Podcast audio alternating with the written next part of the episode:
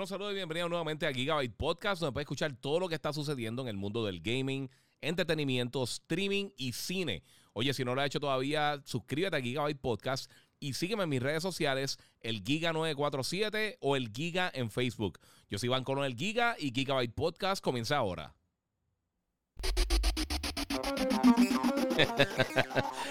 Bueno, solo mi gente, bienvenido nuevamente aquí a Gigabyte Podcast. Eh, me voy a ir audio solamente hoy porque estoy haciendo unos cambios en la oficina que van a estar viendo próximamente. Yo creo que les va a gustar un montón. Eh, tengo un montón de cosas que les voy a estar enseñando próximamente, así que eh, nos vamos full audio porque quería hacer esto. Sinceramente empecé, grabé este video para, para subirlo a las diferentes redes sociales, a YouTube, a Facebook, a Instagram. y por alguna razón no no, no dio record, o sea, no, no guardó el contenido, o sea, que quiero hacerlo, se lo voy a hacer en audio y luego entonces voy a estar haciéndolo para video. Eh, si no lo he hecho todavía, como les dije, síganme en mis redes sociales, el Giga947, me pueden seguir como el Giga en Facebook eh, y me pueden seguir también en Gigabyte Podcast, suscríbanse, eso ayuda muchísimo también eh, para poder hacer este tipo de contenido. Este, pues tengo un montón de cosas que quiero, que quiero hablar con ustedes, pero quiero comenzar con algo que yo sé que, que muchos de ustedes les va a gustar. Primero de todo, han pasado muchas cosas esta semana, o en la última semana realmente en el gaming eh, y en el entretenimiento como, como tal. Este, y voy a estar cubriendo varias cosas. Voy a estar hablando un poquito de lo que ha sucedido y lo que ha seguido sucediendo recientemente con las compañías que están dañando eh, los secretos de las películas al momento de sacar la mercancía. Eh, esto es algo que, voy a estar hablando ahora al principio del podcast. Eh, después les tengo los 10 mejores títulos de la primera mitad del, 2021. Este, en mi opinión. Y también vamos a cubrir otras cosas más. Pero quiero comenzar con, eso, porque eh, yo sé que muchos de ustedes, y, no voy a irme al nivel de spoilers, pero sí quiero comentarles esto, porque a mí me gusta mucho los que me conocen, los que me han seguido y han visto mi contenido.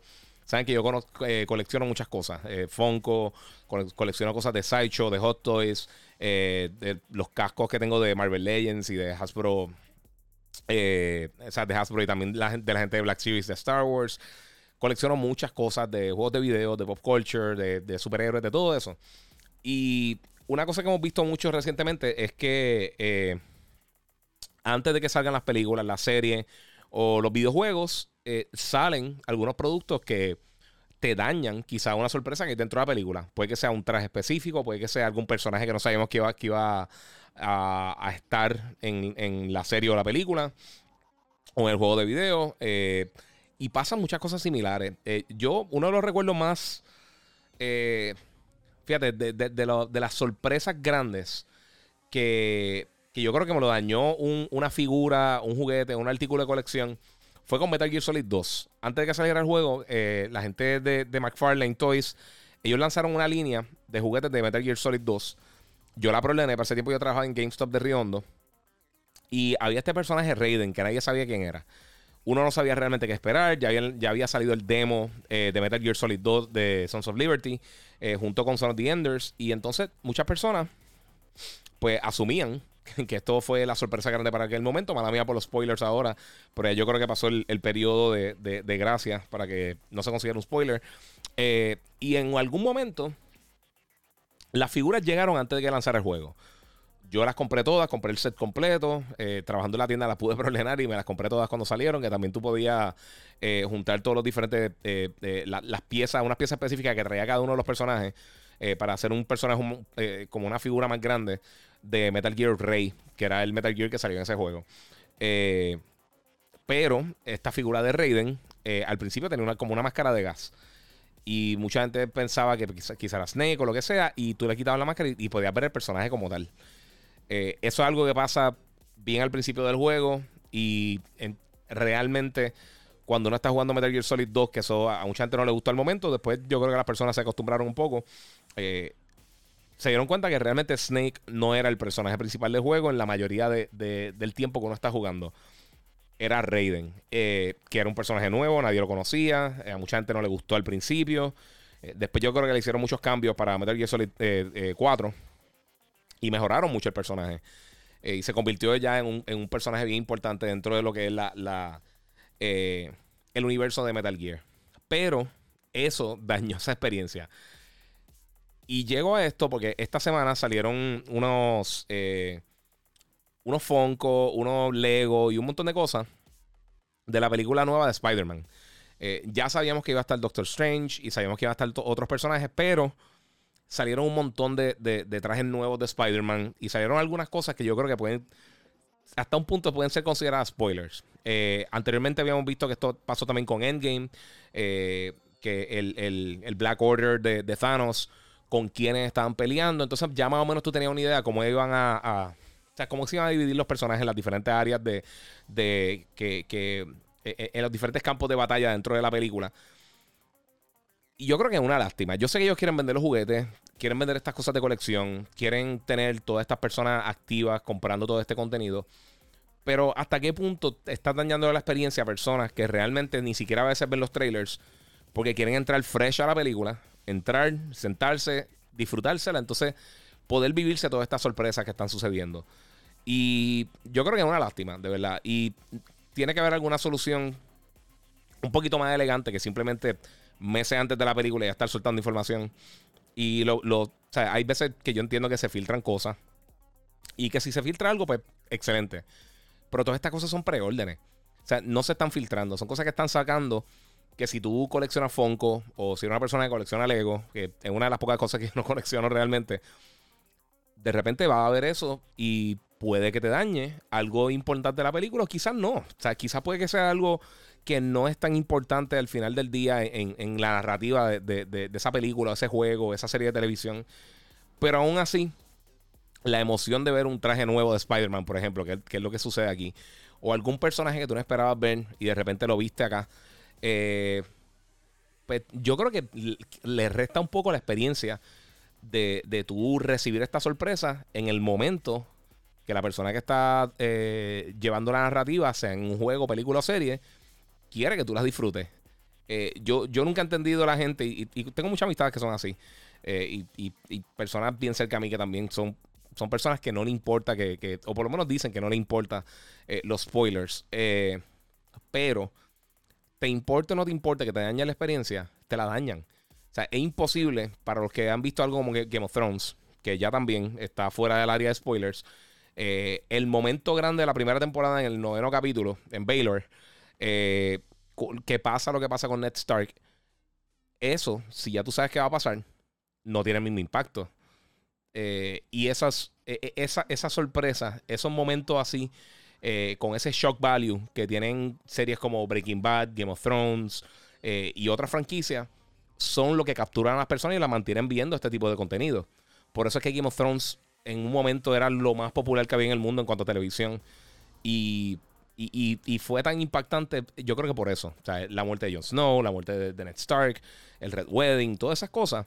Yo sé que muchas personas ya habían leído los libros hace mucho tiempo, pero cuando ellos leyeron el libro, ellos también recibieron la sorpresa.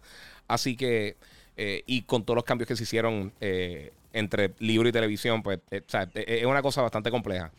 pero como quiera, yo, yo, a mí, yo trato de no, de, de que no me dañen nada del contenido. Me ha pasado. Me pasó con, con Force Awakens. Lo que le sucede a Han Solo la noche antes de, ver la película. Un imbécil me la, dañó. Una persona me envió un, post eh, y me lo dañó. también el capítulo de, Creo que el de Hard Home, si no me equivoco. no recuerdo el nombre del capítulo específicamente. Pero un capítulo de Game of Thrones cuando van a, van a tratar de capturar el White Walker. Eh, y se confrontan y confrontan al, al, Night King, eh, el grupo que estaba en Castle Black, este, Jon Snow, eh, The Hound, este, Beric todos estos personajes se unen y tratan de ir a cazar un White Walker este, y, se, están atrapados con, con, el Night King y con el ejército de, de, el Army of the Dead, el ejército de los muertos. y hay una persona que yo conozco que soltó una imagen en su Instagram y esa imagen, que era un simple, era un ojo de un color específico, me dañó el capítulo completo. Y realmente nunca me lo disfruté. Un capítulo súper bueno, que estaba bien hecho, pero no me lo disfruté porque desde, los primeros segundos del, episodio ya yo sabía lo que iba a pasar. Eh, por, una simple imagen. Y esto es algo yo, yo creo que pasa mucho hoy en día por, por obviamente, el acceso que tenemos a, las redes sociales. Eh, es bien fácil para que una persona que quizás no está involucrada con la producción, eh, pero está trabajando de alguna manera ahí. Puede ser alguien de limpieza, puede ser alguien subcontratado, puede ser un familiar de alguien que, que escuchó, vio algo. Eh, se filtra esta información y llega el momento que tú dices, mira, eh, ¿sabes? Nunca va a ser lo mismo que la experiencia si uno lo ve sin tener ningún tipo de información. no, nuevamente, no sabemos qué va a pasar con esto de Spider-Man qué tan importante sea para la narrativa. Quizás no es algo importante y no es algo para, uno caerse de pecho y, sufrirlo de una manera gigantesca. Pero al final del día, yo creo que, es bueno, por lo menos, eh, ponga, mira, spoilers bien grandes. Eh, y, también, ¿sabes? Personas que quizás, sea, de lugares que tú no pensarías que te puede llegar un spoiler que te llegue, es bien, bien, bien complejo para, para, para ser, siendo uno fanático y también siendo uno coleccionista. Eh, llega un punto que dice, mira, pero ok, ¿cuál es el punto? Entonces de mantener el secreto de algo, de una película que ni siquiera hemos visto el, el, trailer todavía eh, y no hemos visto ni siquiera imágenes oficiales de la película. Y entonces sueltan toda esta información con los juguetes que específicamente con Lego, con estos sets, tú ves escenas de, de, de, combate. Eh, para darle un ejemplo sin ningún tipo de spoilers, es como si, eh, si hicieran un, set de Lego eh, cuando salió la primera película de la primera trilogía de Star Wars en, en Return of the Jedi. con el emperador Luke y Vader peleando en el, en el throne room, en, el cuarto de donde está el trono del emperador. Pues ya tú sabes que van a pelear y van a estar ahí. O sea que tú sabes que en algún momento de la película eso va a suceder. Y posiblemente sea la, la, la, la pelea culminante de, de, de, toda la saga hasta ese momento, la trilogía. Eh, eso es lo que está pasando hoy en día. Y, Lego específicamente, yo creo que son los peores con eso, porque constantemente están sacando contenido. Eh, y yo sé que tienen sus contratos, y yo sé que están haciendo mercancía para la película, y, es parte del cross promotion. Eh, pero si vas a hacer diferentes sets, guárdate alguno y, y dicen, mira, puedes problemar esto, va a ser tal set.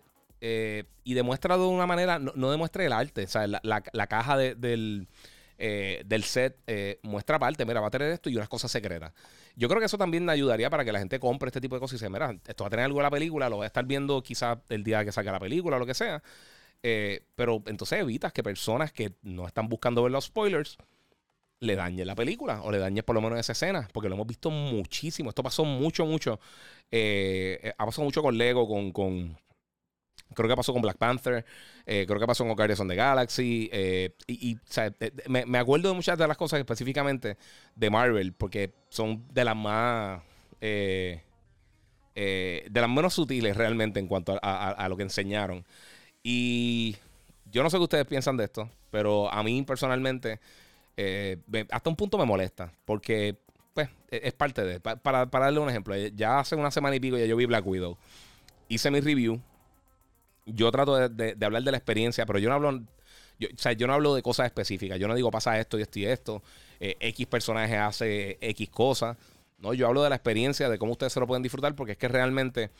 Eh, yo no sé cuándo ustedes van a tener la oportunidad de verla. Quizás ustedes la ven después cuando está ya gratis en Disney Plus. Eh, o la ven después de que sale en el cine y sale en home video y la alquila o lo que sea o cuando, eh, hay un montón de diferentes opciones. No todo el mundo ve el contenido el primer día. Y por eso yo creo que hay que ser bien cuidadoso con los spoilers. Específicamente mi posición y la posición de personas que hacen lo que yo hago, que reseñamos contenido, tenemos a veces acceso a contenido antes de que lance. Eh, por eso yo soy bien cuidadoso con, ese tipo de cosas. Y yo sé que hay gente que, que rápido que digo, voy a subir el review de tal cosa y empiezan, no, no spoilers. Yo no doy spoilers, así que no, por ahí no se tienen que preocupar. Eh, a, mí, a mí aunque me moleste o no me moleste lo de los spoilers, que eso es algo de cada uno, eh, yo les respeto esa, esa decisión a las personas. Si no te importan los spoilers, excelente, pero yo no te los voy a dar.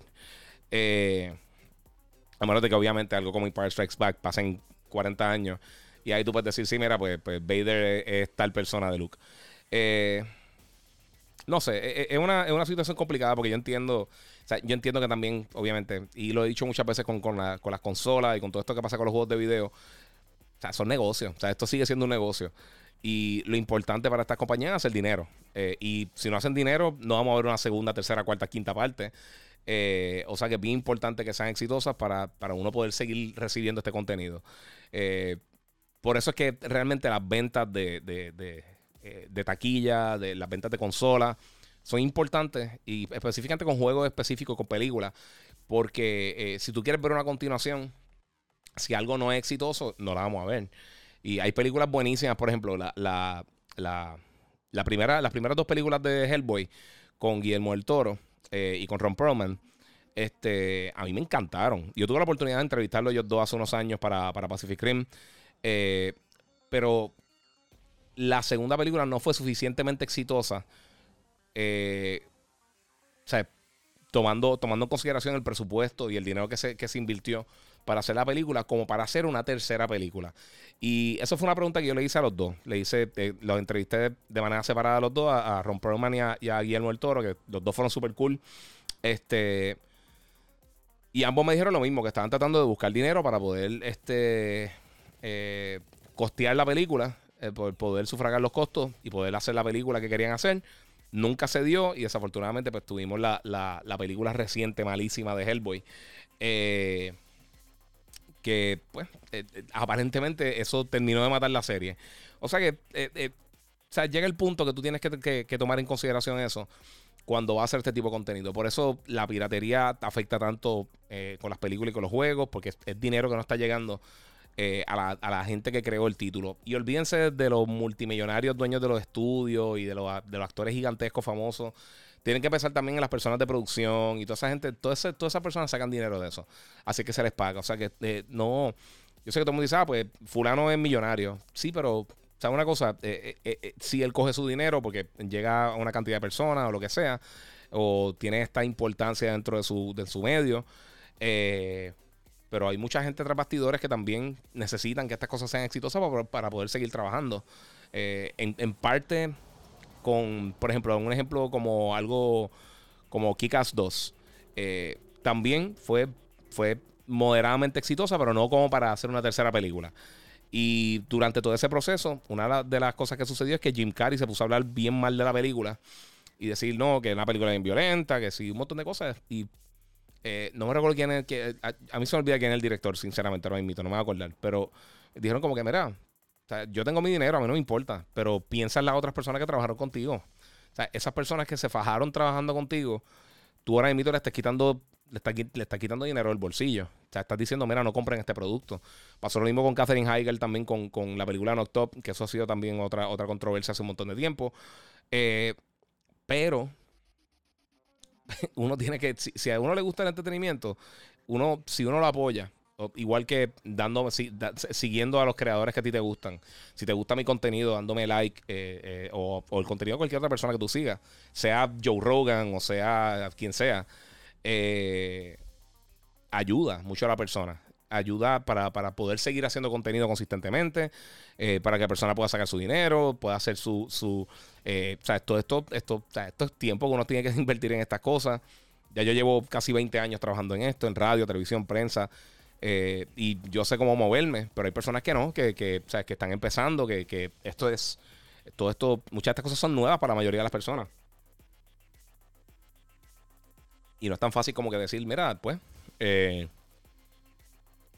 sigo tratando, porque es que hay mucha competencia hoy en día, más que lo que, ha habido en cualquier otro momento en la industria. Eh, pero ahí me fui en un tangente y, me fui patinando por ahí para abajo. Este, pero como le estaba diciendo, esto de los spoilers es un problema. A ver, yo no sé si, si con las quejas de las personas pasará algo y, por lo menos estas compañías pensarán eh, hacer esto de una manera diferente para evitar eh, realmente dañar la experiencia al final del día. Eh, que es lo importante para los fanáticos. Todas estas cosas de colección están súper cool, pero, ¿sabes? Dale a la persona la oportunidad de, por lo menos llegar spoiler free a la película o al juego. para entonces no tener ese tipo de problemas. Anyway, eso es una de las cosas que, quería hablarles, porque sinceramente, como les dije, es algo que, yo creo que molesta. Algo que de verdad que, para fanáticos del cine, televisión y todo eso es bien molestoso. Eh, lo otro que quiero decirles eh, antes de, comenzar y decirles cuáles son mis juegos favoritos de la primera mitad de este año, eh, es que he visto tanto y tantas cosas. Yo, sinceramente, con todos los años que yo llevo trabajando en la industria, yo creo que esta ha sido la generación más tóxica en cuanto a lo que está pasando ahora mismo con PlayStation 5 y PlayStation y con los dos Xbox, el Series X y el S. los fans, lo que antes era, sí, siempre ha existido esta, esta guerra de consolas cuando eh, estaba Sega y Nintendo en, en, los 80 y los 90. Eh, después cuando estaba Nintendo con PlayStation y con Sega. Y, o sea, todo esto siempre, los console wars siempre han existido. Pero nunca se habían puesto, yo creo que, que eh, a este nivel tan tóxico en cuanto a los fanáticos. toda esta amenaza a los desarrolladores, amenaza a personalidades.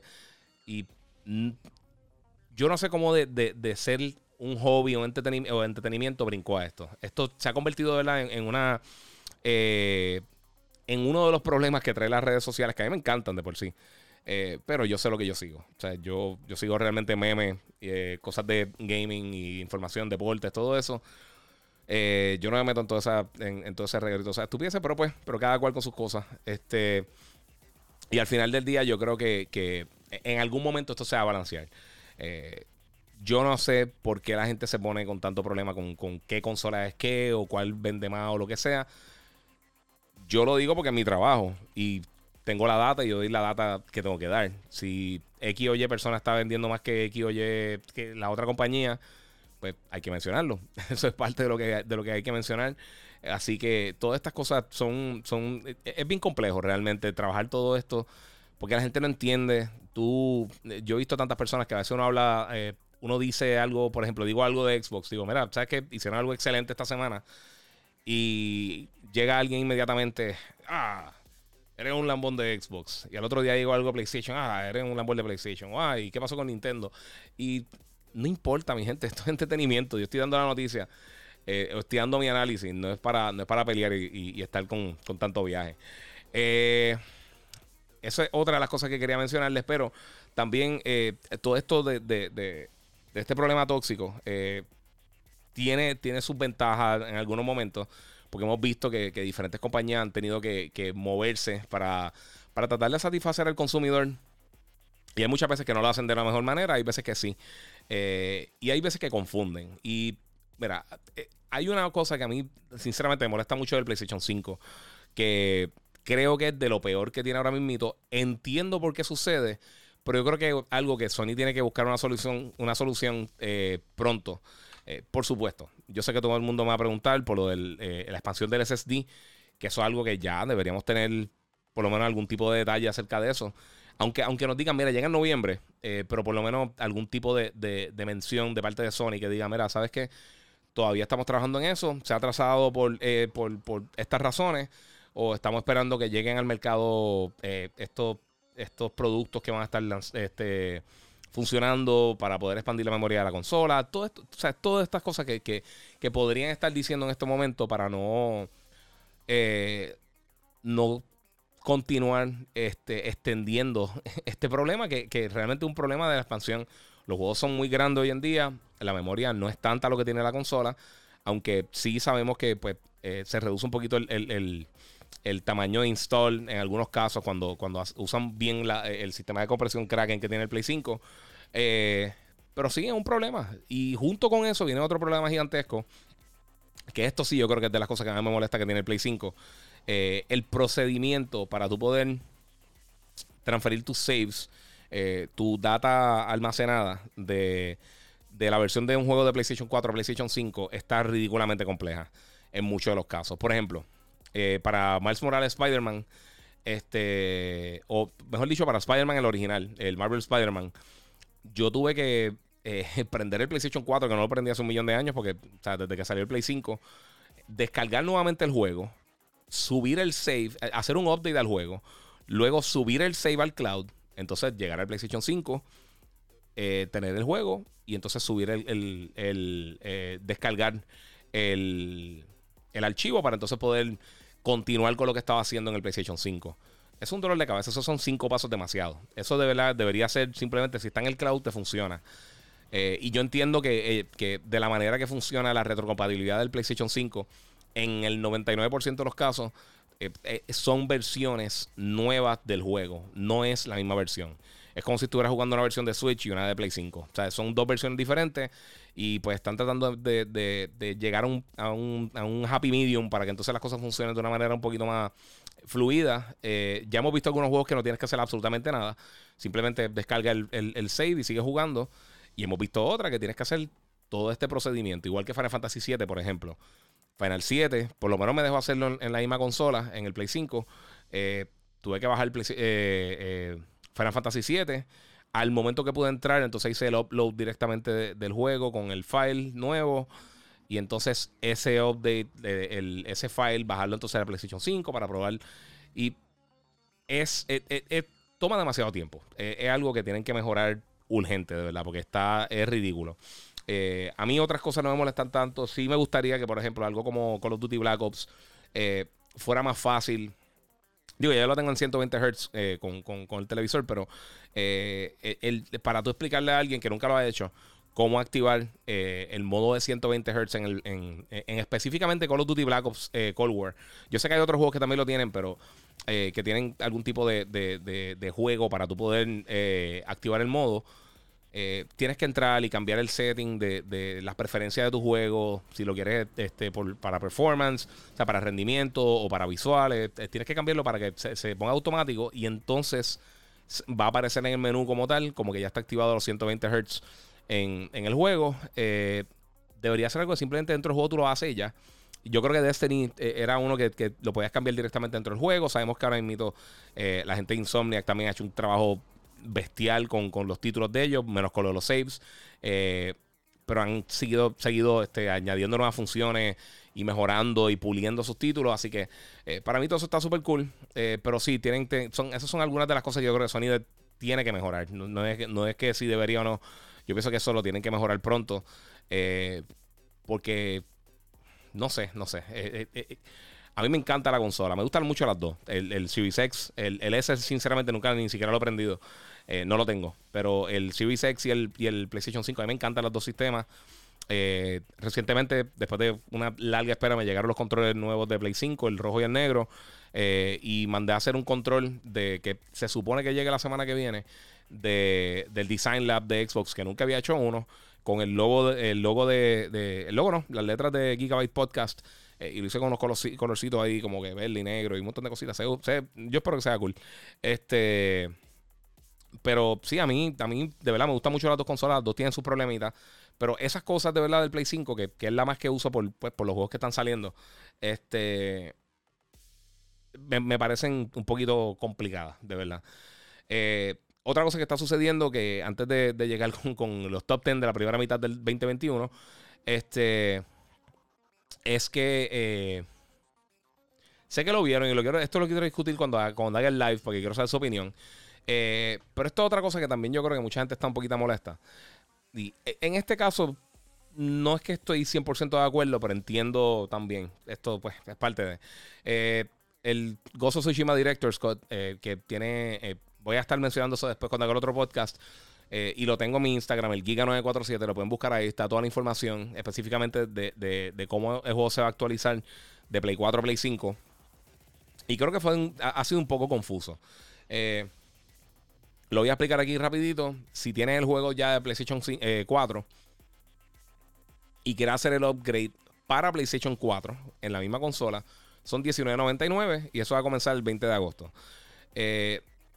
comenzando el 20 de agosto, si compraste el Director Scott de PlayStation 4, eh, pues ya tienes todo el contenido. Pero si lo quieres actualizar para PlayStation 5, serían 10 dólares. Eh, si tienes la versión original de Gozo Tsushima de PlayStation 4, la que ya está en el mercado, y quieres eh, hacer el upgrade a la versión de PlayStation 5, el Director Scott, son $29.99. yo creo que está un poquito caro. Aunque tiene mucho contenido, está, y el juego ya lleva un año en el mercado, como quiera está medio fuerte tú decirle a alguien, pues son 30 dólares aunque eh, no sabemos qué tan eh, robusto es este contenido adicional.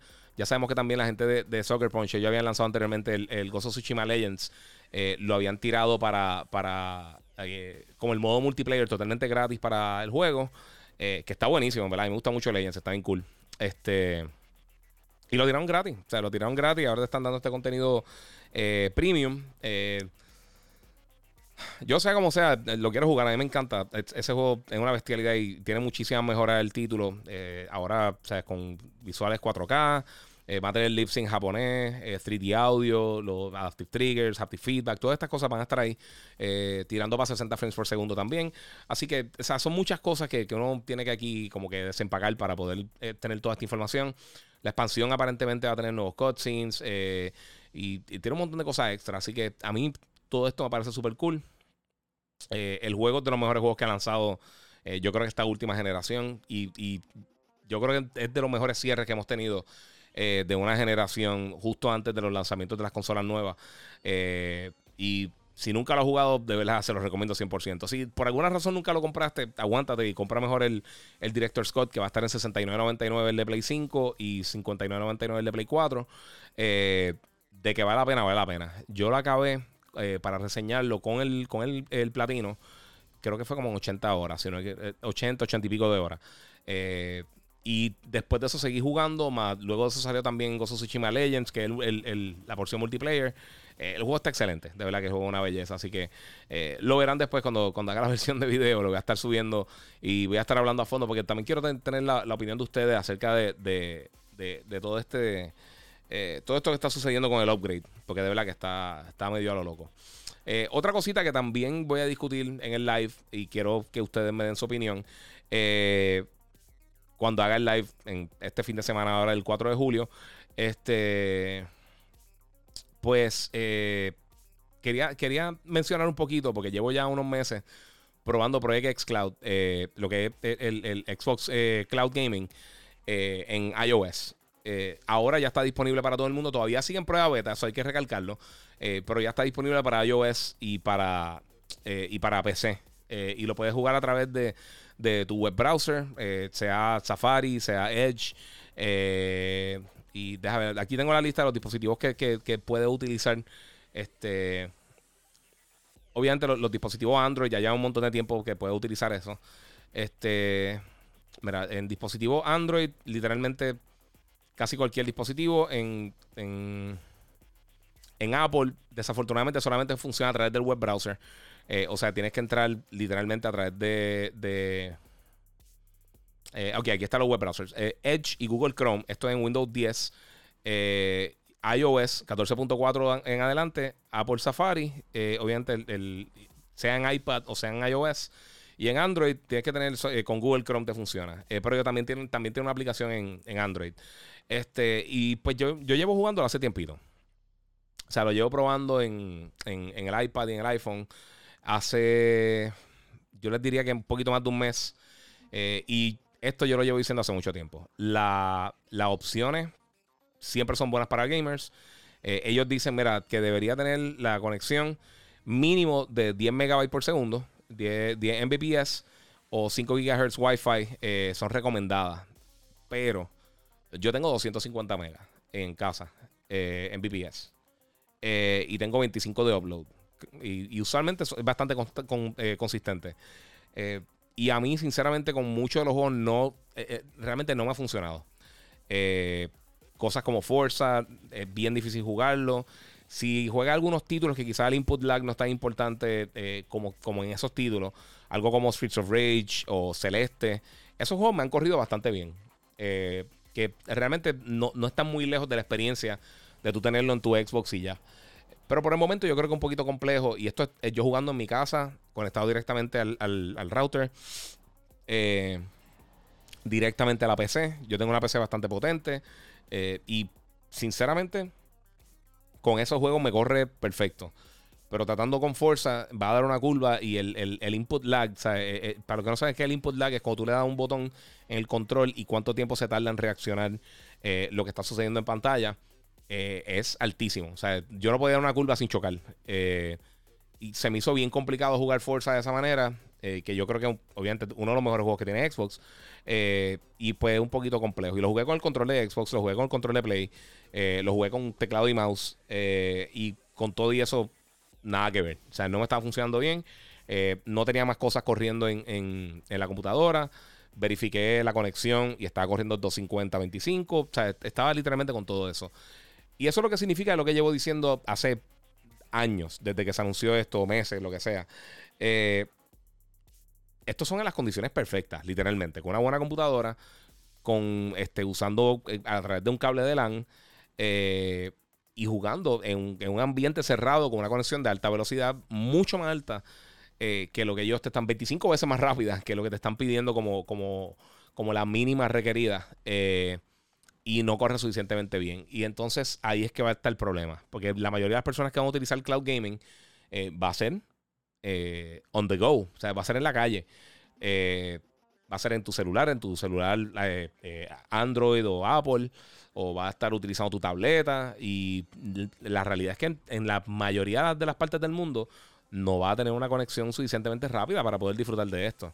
Eh, además que yo siempre he encontrado que el, problema de uno cargar un control es un dolor de cabeza cada cual, yo sé que hay gente que no le molesta, pero personalmente yo no es algo que yo voy a utilizar. y todos estos adapters que tú le conectas a, los controles, hasta el momento yo no he probado ninguno que me ha, que me ha convencido. Eh, yo pienso, y lo he mencionado muchísimo, eh, el DualSense y el control nuevo del Xbox, yo creo que son los dos mejores controles que ha lanzado cada una de estas compañías, de la misma manera que el, que el, control Pro de, del, eh, del Switch, en mi opinión, es el mejor control que ha hecho Nintendo en cualquier momento. y entonces brincar cuando ya tú brincas al territorio de usar un control third party, a menos de que es un control de estos bestiales, como, como el, como el control, el, el Elite de Xbox, eh, digo que no es third party, por supuesto, pero, o sea, si, eh, eh, cuando ya tú entras a otro tipo de, control que no son estos oficiales de estas compañías, tienden a ser, en el mejor de los casos, tienden a ser un poquito flojos, por, no, por ser delicado con ellos. y no sé, no sé, yo creo que le falta mucho a esto. Es una excelente opción. Obviamente no hay que pagarlo aparte. Esto algo está incluido con tu servicio de, de, de Xbox Game Pass Ultimate. Eh, pero sí, creo que todavía le queda muchísimo para, por mejorar. Eh, yo había probado anteriormente Google Stadia, probé la, solución también de Nvidia eh, y todas funcionan decentes eh, y son un resuelve realmente. O sea, esto no es para, uno para uno acabar un juego de, principio a fin en el celular en el aeropuerto. pero sí, es una, es una buena opción. pero pienso que todavía tiene, tiene mucho lugar para crecer y no es algo que realmente va a ser 100% viable. Que mucha gente dice, ah, las consolas se van, uno puede usarlo a través del cloud. Eh, eso le falta mucho tiempo. O sea, al día de hoy yo creo que no hay eh, internet eh, estable disponible a la masa para que realmente sea tenga un impacto bastante grande en la industria. Se ha tratado de hacer por mucho tiempo, la realidad es que no, no, no ha funcionado hasta el momento. Eh, a mí Game Pass me gusta mucho. Yo no lo uso tanto personalmente, pero yo sé que para... en, mi posición es un poco diferente que la mayoría de la gente. Yo eso estoy bastante claro. Eh, pero aún así, eh, lo que es PlayStation Now, lo que, lo que es Xbox Game Pass, todos estos servicios tienen, tienen mucho mérito. pero ahora mismo el cloud gaming como tal, yo creo que no es, no, ha llegado y, no tiene que ver con ello específicamente, pero las conexiones de Internet no han llegado al punto donde esto puede ser algo consistentemente eh, útil para los gamers. Eh, no sé, no sé qué piensan tampoco. Eh, quiero, cuando haga el live, me, acribillarán o me darán la razón o estarán en algún lugar entre medio, pero para eso, para eso son estas conversaciones, así que continuemos por ahí. Este, es bien interesante realmente ver cómo, cómo va poco a poco expandiendo la industria, haciendo todas estas cosas diferentes. A mí me gusta un montón ver cómo, cómo se mueve la, la eh, cómo se mueve el gaming, cómo se mueve la industria, porque de verdad que está súper cool. Este, bueno, otra cosa que quería mencionarle a todos ustedes aquí, eh, que es lo que llevo hablando desde el principio. Por supuesto, ya estamos en julio. Y significa que ya, ya pasó la primera mitad del año. Eh, o sea, que tengo aquí mi lista de los 10 mejores títulos de, del 2021. este año, fíjate, ha estado bastante bueno. ha tenido mucho contenido cool. Obviamente se atrasaron muchas cosas y hay mucho, mucho contenido que quizás ni siquiera se ha anunciado todavía que va a estar lanzando este año. Por eso lo estoy separando como la primera mitad del año.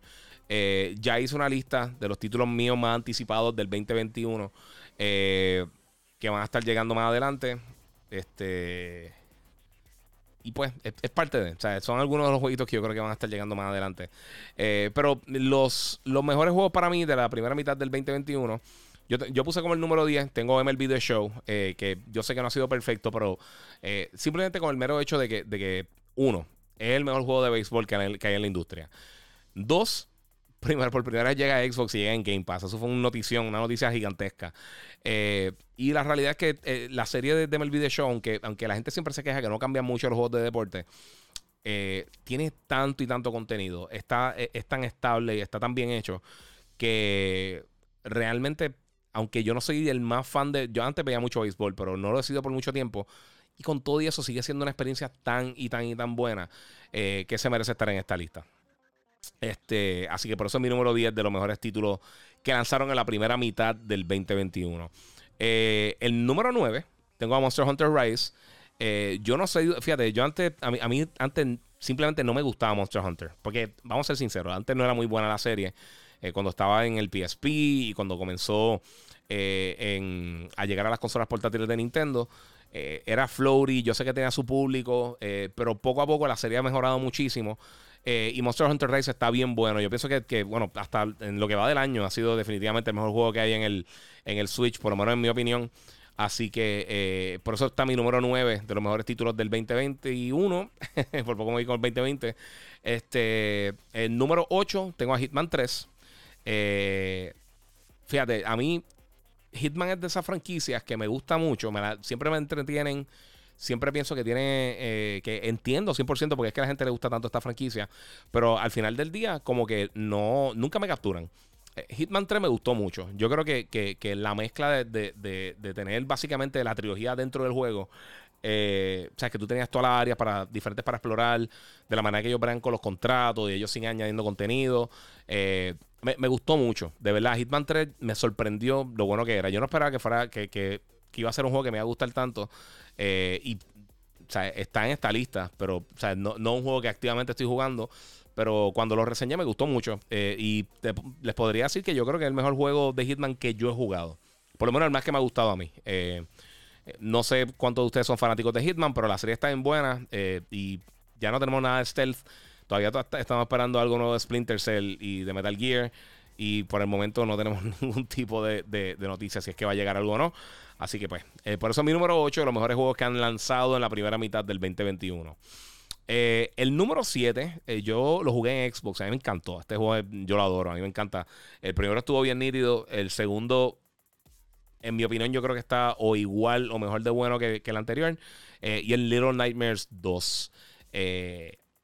A mí, uno de, mis juegos favoritos para el 360, si no me equivoco, este, fue Limbo. Eh, creo que fue para el 360. Eh, entiendo que sí.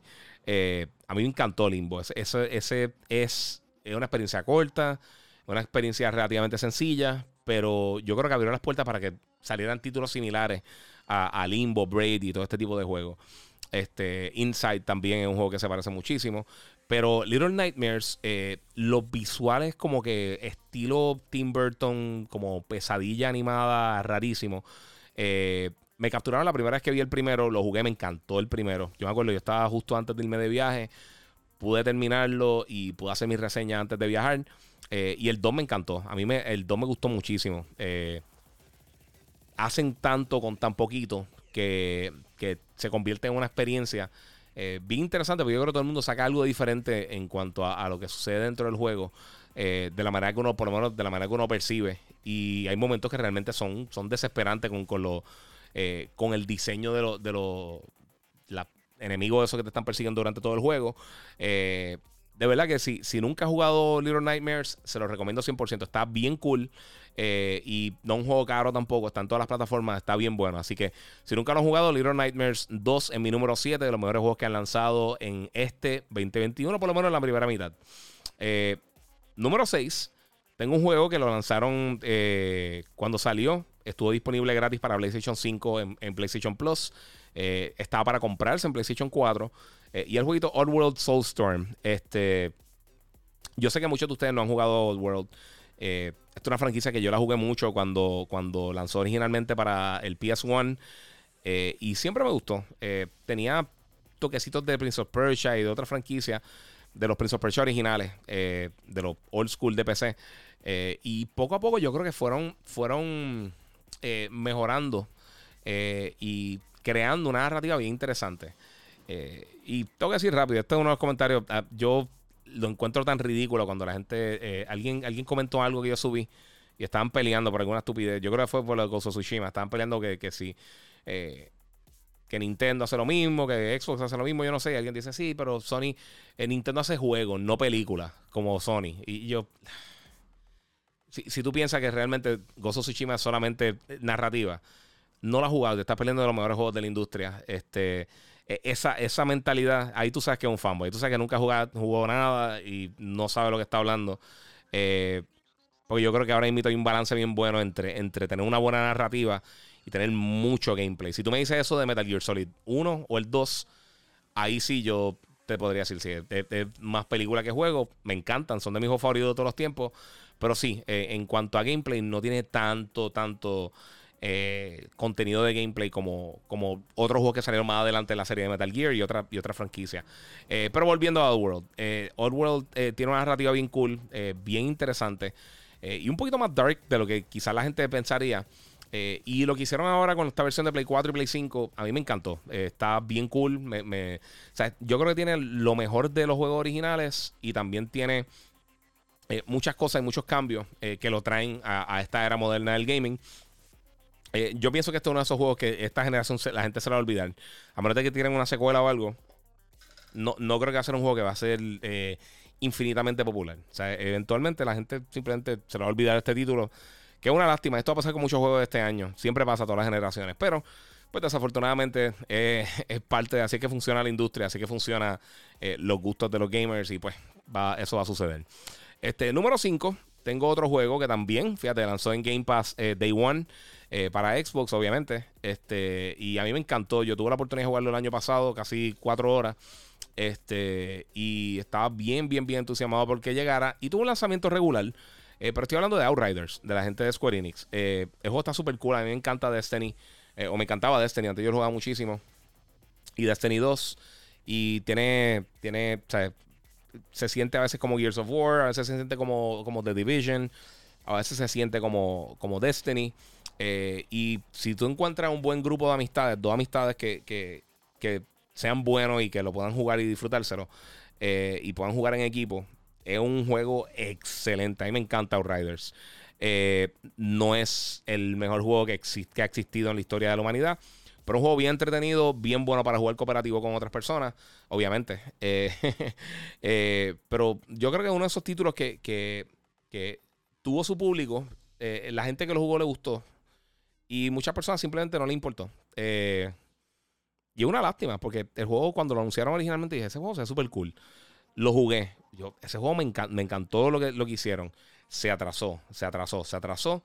Y cuando salió, aunque salió en Game Pass y salió para Play 5 y para Play 4 y todo eso, eh, yo creo que no tuvo el impacto que, esperaban muchas personas. Eh, en un momento cuando realmente no estaban lanzando tampoco muchos juegos, fue un título que no. Yo creo que la gente esperaba que fuera, tuviera más impacto y fuera algo más grande. Pero así, así funciona el público, obviamente también con, todo esto que ha pasado con el COVID. Yo creo que ha sido un poquito eh, complicado para, este tipo de juego que, sobresalga eh, con, con, publicidad no tradicional. Eh, y realmente no viéndolo en las tiendas. Esas cosas yo creo que, yo creo que afectó un poquito eh, el desempeño de Outriders, aunque está súper bueno y por eso está aquí número 5 en mi lista de los mejores juegos del 2021. Este, brincando al número 4, eh, ya estos cuatro juegos de verdad están... Estos cuatro juegos yo creo que son must buy para la mayoría de las personas. Eh, el número 4 sigue los pasos del de, juego anterior de, de sus creadores, A Way Out, y estamos hablando de It Takes Two. It Takes Two tiene una cosa bien cool que me gustaría que implementaran más los juegos multiplayer, eh, específicamente los cooperativos, donde tú puedes, eh, si tú quieres jugar con una amistad tuya, tú compraste el juego, tú le dices, mira, bájate el demo y yo te invito y ellos pueden jugar la versión completa contigo a través del demo. Eh, siempre y cuando esté conectado una persona que tenga el juego full. o sea que nunca te va a quedar con, tengo el juego, me lo compré, el juego cooperativo, ¿con quién voy a jugar? Porque tienes que jugarlo con otra persona, así que no tienes, no tienes opción. y pienso que, que estuvo bien cool que hicieran eso. Este es un juego que si juegas con una, con una persona que no tiene buena comunicación con ellos, eh, van a discutir. Esto, eh, eh, eso está asegurado. Ustedes van a discutir. conozco pareja y se lo dije a un amigo mío vacilando. Le dije, mira, este, ¿estás jugando? ¿Lo estás jugando con tu novia? Y con la esposa, sí, porque se casó. Este, y, él me dijo, Sí, sí. Este, estamos, ya, ya, ya van como seis, como seis veces que por poco nos divorciamos. Eh, porque es que de, eh, desespera. Como tú tienes, tú, eh, en muchas de, de, las cosas que suceden dentro del juego, tú necesitas que la otra persona esté haciendo algo en específico y desespera. Ese trabajo en equipo y los que estudiaron en la universidad o en high school o en, escuela superior o intermedia, ustedes saben que de las peores cosas es trabajar con personas, trabajar con personas que no, eh, que no cooperan o que no están en la misma página contigo. Y también en los deportes pasa mucho. Eh, el juego está súper bueno, no es un juego caro. It Takes Two está disponible, se los recomiendo 100%. Si tienen otra persona para jugar, sea en el mismo sistema o online, como les dije, eh, aunque no tenga el juego, es algo que, está bien cool porque lo puedes compartir con otra persona y no tienen que tener el juego para poder eh, disfrutarlo. Así que It Takes Two, número 4 de los mejores juegos que han lanzado en el 2021. Y ahora vamos con el top 3. Este. Y vamos a comenzar con uno que yo estuve meses desde que lo anunciaron y empezaron a enseñar los primeros trailers. Que aunque yo soy bien fanático de la serie, por alguna razón no me capturaron los trailers. No me gustaron. Yo dije, ah, pues los reseños sí me lo envían, pero no tenía ningún tipo de interés por jugarlo. Eh, y me sorprendió muchísimo y me encantó. Y estoy hablando de Resident Evil Village. Eh, a mí no me gustaron ninguno de los trailers hasta casi el final cuando enseñaron la porción esa de gameplay, yo dije, o sea, es que no se está viendo tan mal. Y cuando jugué los demos y jugué el technical, eh, el technical test este que, lanzaron para Play 5, que no era un demo como tal, porque tú no, no tenías nada de gameplay, o sea, tenía gameplay, obviamente, estás caminando, pero tenía combate y no podía hacer muchas cosas, era básicamente caminar y explorar el mundo. Este, a mí me encantó. Yo, yo lo vi y dije, me gusta mucho la estética del juego, me gusta por dónde van. Eh, y a mí, sinceramente, a mí me gustó mucho el 7, pero creo que este es un juego que está mucho mejor. Eh, o sea, lo balancearon de mejor manera que, que Resident Evil 7 y tiene partes que realmente asustan. Eh, cuando tú estás peleando con los diferentes enemigos, cada cual tiene su área que tú exploras. Eh, y hay unos enemigos que realmente literal, asustan. O sea, te, te, te, ponen nervioso. O sea, no es que no va a dormir ni nada de eso, pero sí hay momentos de tensión real. Eh, me gustó mucho la narrativa, me gustó mucho el combate. Eh, es una experiencia bien lineal, por eso está tan, por eso está el número 3, si no quizás tenía posibilidad de estar un poquito más arriba en la lista. Pero a mí me encantó. Yo, sinceramente, si eres fanático de Resident Evil, eh, yo siempre he sido fanático de la serie. Y yo, después de los primeros tres y Code Verónica, este yo lo tengo cerca de, de, ese, eh, en esa lista de los mejores juegos de Resident Evil. Así que Resident Evil Village, mi número 3 de los mejores juegos del 2021. Otra cosa que, les quería mencionar también, este, ahora que voy para el número 2, eh, y lo menciono ahorita, este, es que eh, voy a estar subiendo esto eventualmente en video. Eh, lo voy a estar subiendo, como les dije, estoy haciendo unos cambios acá y no tuve que desconectar la cámara para poder acomodar unas cosas, lo van a estar viendo próximamente. pero ahora brincando para el número 2, el número 2 de los mejores juegos que ha lanzado en el 2021 es Returnal de PlayStation 5 y del nuevo estudio eh, ahora mito de PlayStation Studios Housemark, eh, que Sony lo adquirió en una noticia grande esta pasada semana. Este, ellos anteriormente crearon eh, Super Resogon, eh, Next Machina y otros títulos. y Returnal, sinceramente, a mí me encantó. Y ya lo más seguro ustedes saben cuál es el número uno de la lista de, de los mejores de la primera mitad del 2021. Pero Returnal es el mejor juego que utiliza el DualSense fuera de Astro's Playroom. Eh, los Active Triggers lo usa de una manera perfecta.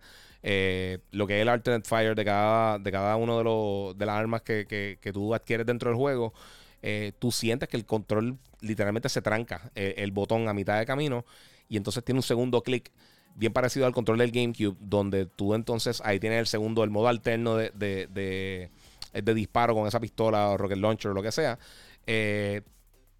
Y está bien cool. A mí no me encantan los juegos roguelike porque realmente yo no tengo tanto tiempo. Yo estoy, me estoy jugando muchísimas cosas, haciendo producción, haciendo de todo un poco. Y se me hace un poquito complicado para juegos que tengo que dedicarle tanto tiempo sin progresar porque me desespera. Eh, pero a mí me encantó. Este, juego me juqueó. Eh, el juego está brutal. Me gustó mucho cómo trataron la narrativa. Visualmente se ve súper bien. Me gusta el diseño, los diferentes personajes que incluyeron dentro de. Eh, personajes no enemigos que incluyeron dentro de, de, las diferentes áreas que tú exploras, los biomes. Eh, el loading es casi inexistente.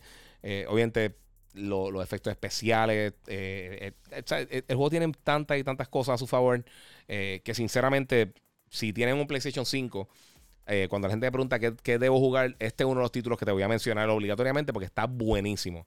Si tienen un PS5, de verdad que debería estar jugando Returnal. Está bien bueno, bien bueno. Eh, y es mi número 2 de los mejores títulos que ha lanzado en el 2021. Y ahora, fácil.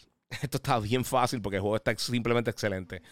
El mejor juego que ha lanzado la primera mitad del 2021, el número 1, y ahora imito el, el, lo que puede ser el candidato del juego del año, eh, dependiendo de lo que pase la segunda mitad del año, Ratchet Clank Rift Apart. Eh, Insomniac se ha crecido por encima de, la gran mayoría de los desarrolladores de la industria en los últimos siete meses. Con el lanzamiento de Ratchet Clank Rift Apart, con lo que hicieron con Miles Morales, con lo que hicieron con Marvel Spider-Man para Play 5. Eh, de verdad que están demostrando que a nivel técnico son de los mejores estudios, eh, son de los mejores estudios de la industria. Eh, perfeccionaron la mezcla de narrativa con gameplay. Visualmente están haciendo unas cosas ridículas con, con el Play 5. y Ratchet Clank definitivamente el mejor juego que yo he visto visualmente en la historia. Yo nunca he visto un juego que tenga mejores visuales que este título. Ninguno. O sea, no hay nada que se le acerque a esto. Eh, recientemente añadieron un modo para la gente que tiene el televisor de 120 Hz. Eh, la gente de Insomniac lo añadió, donde eh, el juego corre a 40 frames por segundo, que suena raro, pero es mucho más fluido. es más o menos como entre medio en 60 frames, pero esto lo está haciendo con full ray tracing. Eh, y con 4K. O sea, eh, tirando los visuales en 4K. Y esto está impresionante. El juego, está, el juego corre súper bien de por sí. Eh, está buenísimo en cuanto al combate. Lo que siempre ha, separado a Insomniac de otros desarrolladores es que ellos son bien creativos con el uso de las armas. Y su juego principal con esto es, es Ratchet Clank, siempre lo ha sido. Tiene un montón de armas bien creativas, el combate es bien intenso, bien variado, hay muchas cosas que hacer en este juego. Eh, la narrativa está buenísima. Las áreas que tú exploras están hermosas y están bien y son bien variadas. De la manera que, ellos, utilizaron los riffs eh, y utilizan el SSD del Play 5 está brutal. Eh, en cuanto a, la vibración de control, al haptic feedback, este juego está empate con Astros Playroom y con Returnal con los mejores usos del DualSense en cuanto a las vibraciones o la retroalimentación. Eh, específicamente al principio del juego, y esto lo vimos, eh, no, un spoiler, esto lo vimos en, el State of Play, en los primeros trailers del juego, eh, que tú entras como, como si fuera una discoteca, como si fuera un, un, club, y hay una música, y la música se siente tan y tan impresionante en el control que tres personas diferentes me lo mencionaron sin yo decirle nada. O sea, diciéndole, oye, se siente bien brutal el control, ¿verdad? Y me dijeron, macho, cuando tú entras al sitio ese, yo, papi, todo el mundo todo el mundo me ha dicho exactamente lo mismo de esa área. Eh, me gusta mucho eh, los personajes nuevos que integraron dentro de, la franquicia. Eh, de verdad que todo esto es cuesta arriba para, ahora, de ahora en adelante con, con Insomniac. Ellos siempre sido un estudio excelente, pero de verdad en el último año botaron la bola. literalmente, y, un poquito más, fíjate, desde que lanzaron el primer Spider-Man, el Marvel Spider-Man para Play, para Play 4 eh, han estado haciendo un trabajo ridículamente bueno. Y por eso es mi número uno de los primeros 10 títulos que han lanzado en el 2021. Eh, el juego está impresionante. Sinceramente, si tienes un PlayStation 5 y no tienes Ratchet Clank, eh, de verdad que no, no puedes ver el potencial que tienen estas nuevas consolas. está impresionante. El ray tracing se ve bestial. y esto es otra cosa que quiero rapidito. Gracias por los que mantuvieron, se mantuvieron aquí para escuchar la lista. Este. Pero esto es otra cosa que también llevo diciendo hace mucho tiempo. Eh, el ray tracing lleva mucho tiempo ya. ya. lleva creo que casi cuatro años desde que salieron las tarjetas este RTX que, podían utilizar el ray tracing de Nvidia.